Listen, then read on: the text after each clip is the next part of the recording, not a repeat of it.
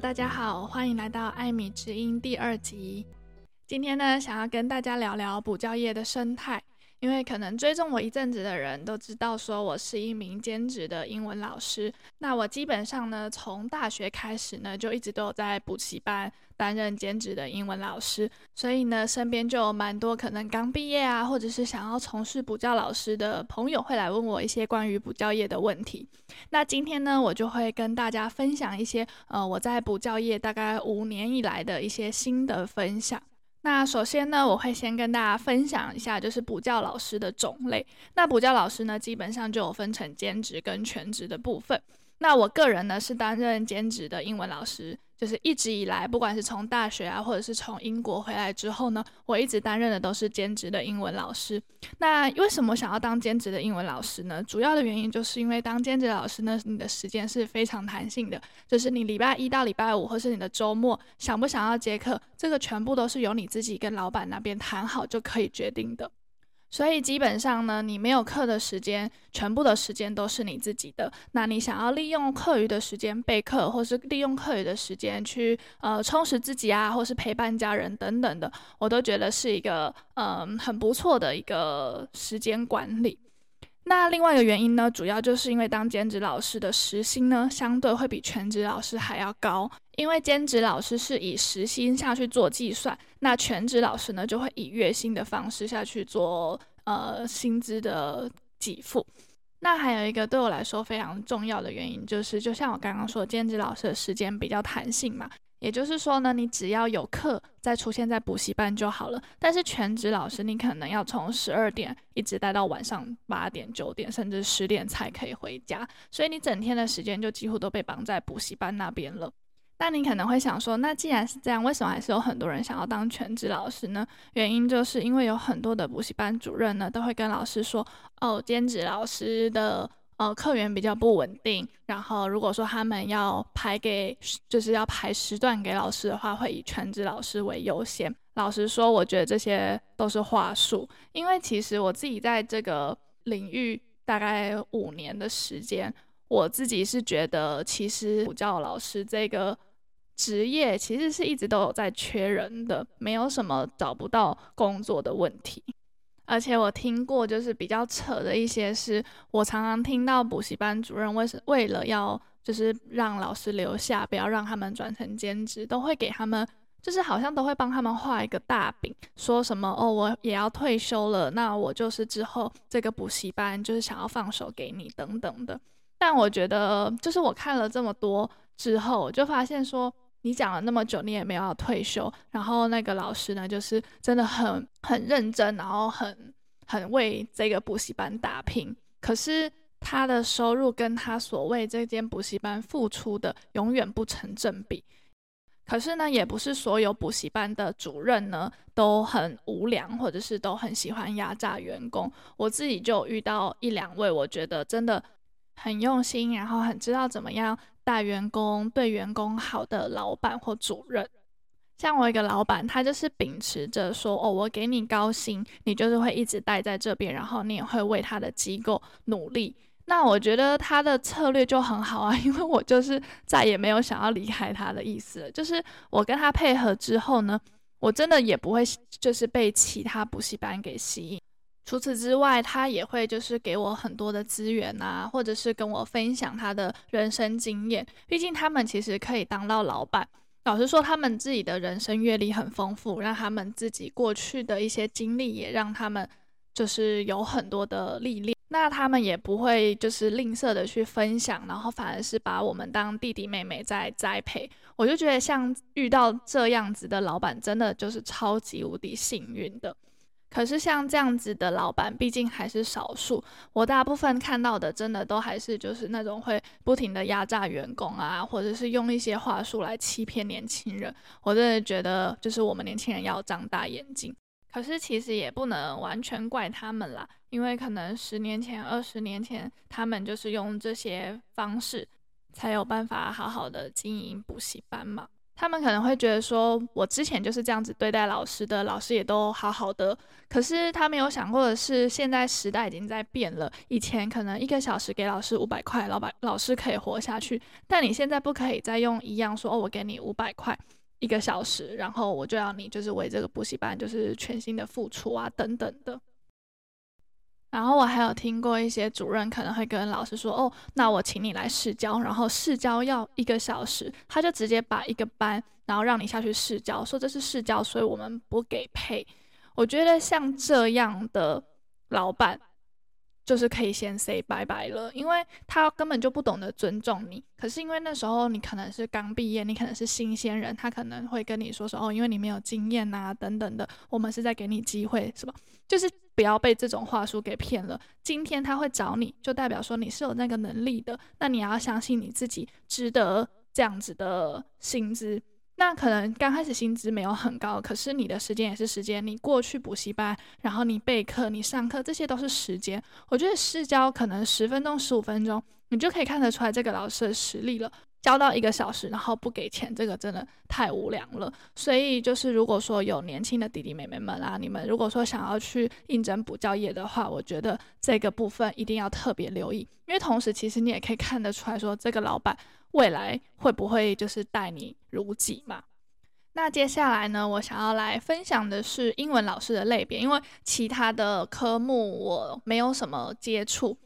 那我自己本身是英文老师，然后从英国回来那个时候，我有就是问自己说，诶，那你要把你自己定位成怎么样子的英文老师等等的，所以对于这一块也比较有研究。那我自己就是研究出来的几个类别，大概就是呃，英文老师会大概从儿美开始嘛，就是儿童美语，然后就是可能会像是去佳音啊，或者是和家人等等的的这种儿童美语补习班。那接下来呢，就会是到文理的部分。那文理呢，又分成国中、高中，甚至是像一些高考啊，或者是大家以前应该就是在路上，或者是也曾经有去报名过那种什么某某英文、某某数学这种，我们就把它称之为文理的升学补习班。那除此之外呢，还有一些就是像是巨匠美语啊，或者是地球村这种，算是成人美语的部分。那最后一种呢，就是我现在比较常接触的，就是留学机构。那留学机构呢，它里面又有很多种，就是考试，像是什么 IELTS 啊、TOEFL、SAT、GRE 等等的，这个我们就把它称之为留学机构。那我自己目前配合的补习班就只剩下留学机构而已，因为就是总结了很多种原因，我自己觉得待在留学机构会相对的比较舒服。我不敢说，就是留学机构的老师的配会比较高，因为其实如果说你够厉害的话，你如果当文理补习班的那种红牌老师的话，他们那种薪水真的是我们的可能五倍、十倍甚至二十倍都是有可能的。可是我自己就是分析过他们的生态，还有我自己的性格之后，我就发现，诶，其实那一种就是风格不太适合我。但是为什么我还是会想要选择待在留学机构呢？其实主要的原因是我自己后来就出来接了很多家教，或者是我自己就是有一些算是有小小的成立自己的个人品牌吧，所以我其实不太需要再仰赖补习班，我自己接的案子啊，或者是自己的 case，其实就很够我生活了。但是为什么我还是会继续跟那个留学机构配合呢？其实就像是我前面说的种种原因，就是因为。嗯，我的老板他很愿意栽培我，然后他也很愿意给我我觉得很合理的配，然后他也从来不会吝啬教我很多事情，所以即便我现在人在美国，我也会帮他就是上一些就是留学机构的学生。那那个时候，我从英国回来的时候，其实我就是有一直去问自己说，诶，我到底要把我自己定位成哪一方面的老师？我到底要主攻多艺呢，还是主攻文理，还是成人美语，还是说留学考试等等的？但我后来就是觉得说，其实基本上这些东西。都是息息相关的，不外乎就是英文文法啊，然后阅读啊、口说等等的。当然，每一个领域会有每个领域需要的一些技能，像是可能你多译的话，你可能就要有一些商业的背景；那你可以讲一些成人美语的话呢，你可能就要有很多的旅游经验啊等等，就可以跟学生分享。那当然，留学机构你不外乎你一定要有这个考试的相关经验。可是那时候我还是觉得好难选择，我每个都很有兴趣，每个都有接触过，都很想教，所以我后来就告诉自己说，那我就不要局限我自己。那如果学生有需求的话，我觉得我可以应付，或者是我觉得我可以胜任这个角色的话呢，我就会接这个 case。但是那个时候我就是最排斥的就是儿童美语，因为我在大学的时候在补习班教书的时候，我基本上就是以儿童美语为主。可是我后来从英国回来之后，我就是告诉自己说我真的不想要再接儿童美语了。那主要就是因为其实儿童美语很麻烦的是，你必须还要去应付家长，那呃学生的程度有时候你真的是很难掌握。再加上我觉得成人的学习动机相对会比较高，那我也很享受跟同学变朋友的感觉，所以其实到教成人这个部分呢，我自己的收获是很大的，就是你不用去应付家长，然后学生学习动机高，你教起来很有成就感以外呢，你还可以就是跟不同领域的学生变成朋友。那最后呢，我想要回答大家会问的就是一个问题，就是我会不会建议年轻人进入这个产业，或者是说会不会建议呃大学毕业生啊，或者是想要进入这个产业的朋友当兼职的英文老师？因为基本上全职我是一律都很不建议啦，因为我真的觉得全职老师超级伟大的，他们要打扫，然后要印讲义，要电访，要做任何的杂事。可是他们的薪资待遇永远都不会是跟他们做的成正比。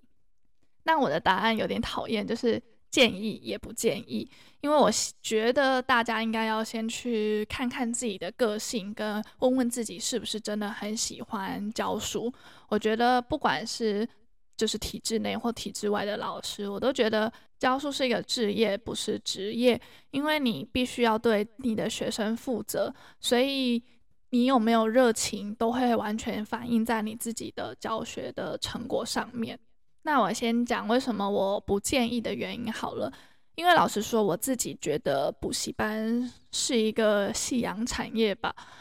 嗯，我不知道大家在听的听众呢，同不同意我的想法，但我自己，尤其是疫情后，我真的深深的觉得补习班，如果说没有好好经营，或者是没有换一下策略的话，我觉得大时代在变。如果再用十年前或者是二十年前的方式下去做经营的话，真的会很危险。那第一个原因就是因为少子化嘛。以前我不觉得少子化有什么太大问题，因为我教的都是成人。那如果说你今天是想要去补习班教书的话，那少子化每个人都只生一胎，每一个小朋友都是宝贝。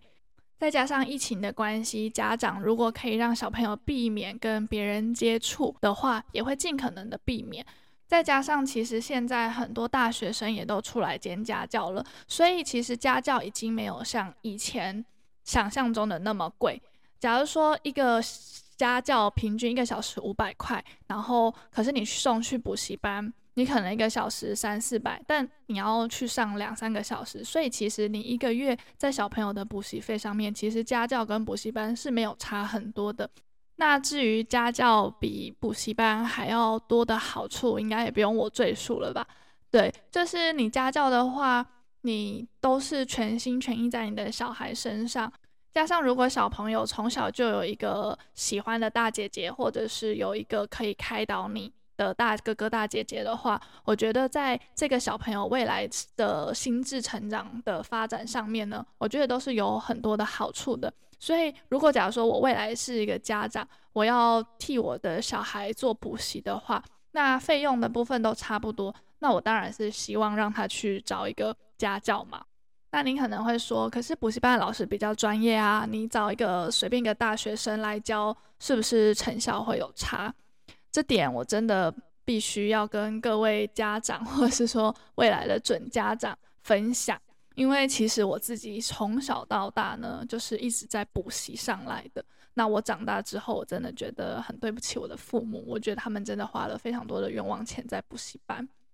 因为我长大之后才知道说，哦，原来有很多的英文老师，或者是国文老师，或者是其他科目的老师，其实他们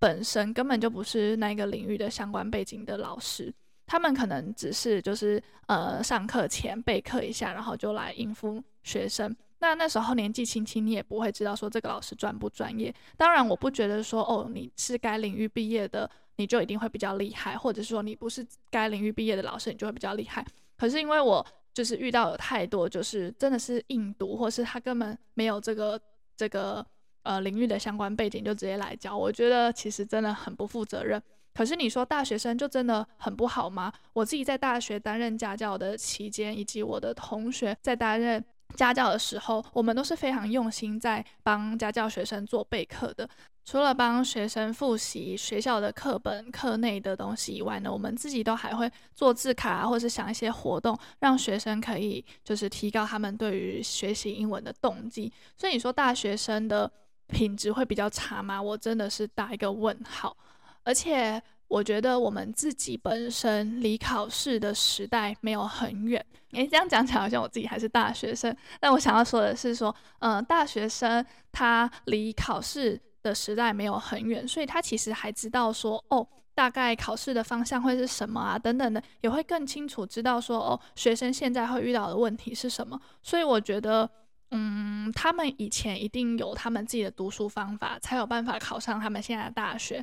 所以我觉得，就算是有经济压力或者是经济预算没有那么高的家长，他如果在帮小孩选择补习的话，我不觉得还有那么多的家长会去选择补习班。那如果说补习班的学生变少的话呢？补习班要怎么经营下去？肯定是先从老师的薪水开始扣嘛。对，所以我觉得，嗯，这个部分是我比较不建议的啦。那第二个是，我觉得。英文老师这个东西呢，它毕竟还是一个趋势。因为我自己的观察是，我觉得大部分虽然说英文是我们的义务教育，我们从国中就一直都是必修，一直到大学，甚至都还有一些毕业门槛。可是呢，大部分的台湾学生的英文能力还是偏差的，就是可能都一直是在应付考试，甚至是你就算毕业门槛没有考过，学校一定都会有想出很多的补救方式，让大家可以毕业。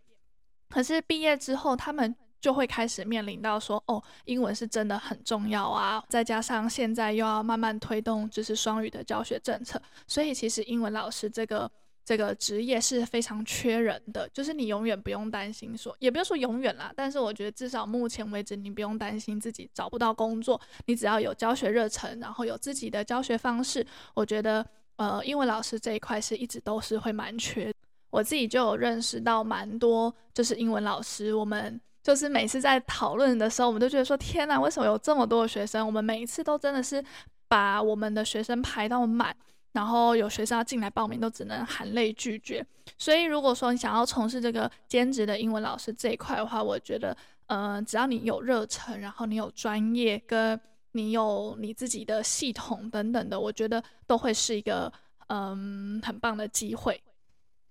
而且啊，我觉得，因为你当兼职老师，基本上你就是你自己的老板，所以你这个月的收入好不好，其实是跟你自己有关系。就是你有没有积极的去开发你的业务啊，或者是说你有没有认真接课啊，这些都会反映在你的收入上。所以你的努力跟你的收获基本上是成正比的。那只要这个部分呢有被满足到，那基本上你对于这个工作的职业倦怠就会降低很多。那除此之外呢，你会有更多的时间可以去充实自己。那你在生活的各方面呢，其实都会更有自信，然后也会有更正向的一些心态吧。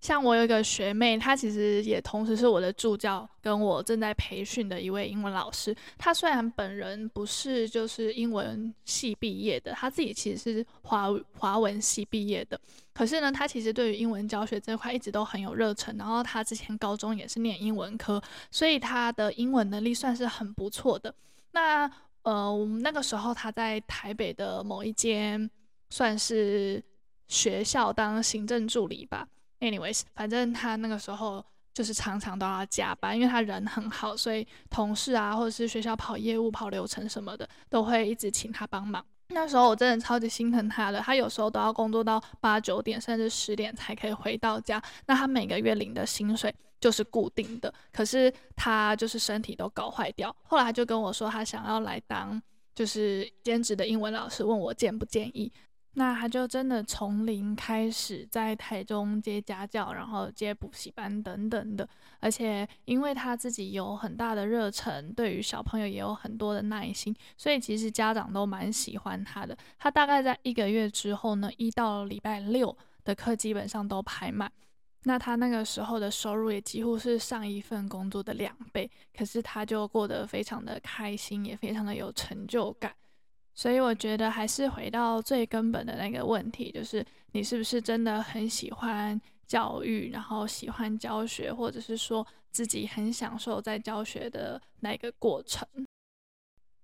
那这集就先到这边结束。如果说你对于补教业的生态啊，或者是说对于呃兼职的英文教学自由工作者有兴趣的话呢，也都可以到资讯栏的部分就可以找到我的 Instagram，或者是找到我的 Line Official，就可以联络到我了。另外，我最近和两名外师，一名是来自英国的 Jessica 老师，还有来自俄罗斯的 Masha 老师，共同开出了一场线上的艺术工作坊。那这两场工作坊呢，会结合英文和华语的组合，以及外师跟中师的搭配。其实中师就是我本人啦，和他们一起用艺术的方式跟大家分享俄罗斯跟英国文学的文化。那我们也都会用更平易近人的语言，跟一些比较互动性的活动，让大家可以更快的进入课程内容。所以呢，不管你有没有英文的基础，都非常欢迎大家加入我们，一起享受这场前所未有的艺术饗宴。那虽然呢，早鸟的优惠已经过了，但如果说你是听了这集 podcast 而想要加入这场艺术饗宴的话呢，在填写表单的时候呢，汇款栏的部分帮我勾选其他，然后打上 podcast 优惠。那详细的优惠呢，我会一样放在资讯栏的部分，大家就填写表单就可以喽。那这集的艾米之音就到这边结束，我们下集见喽，拜拜。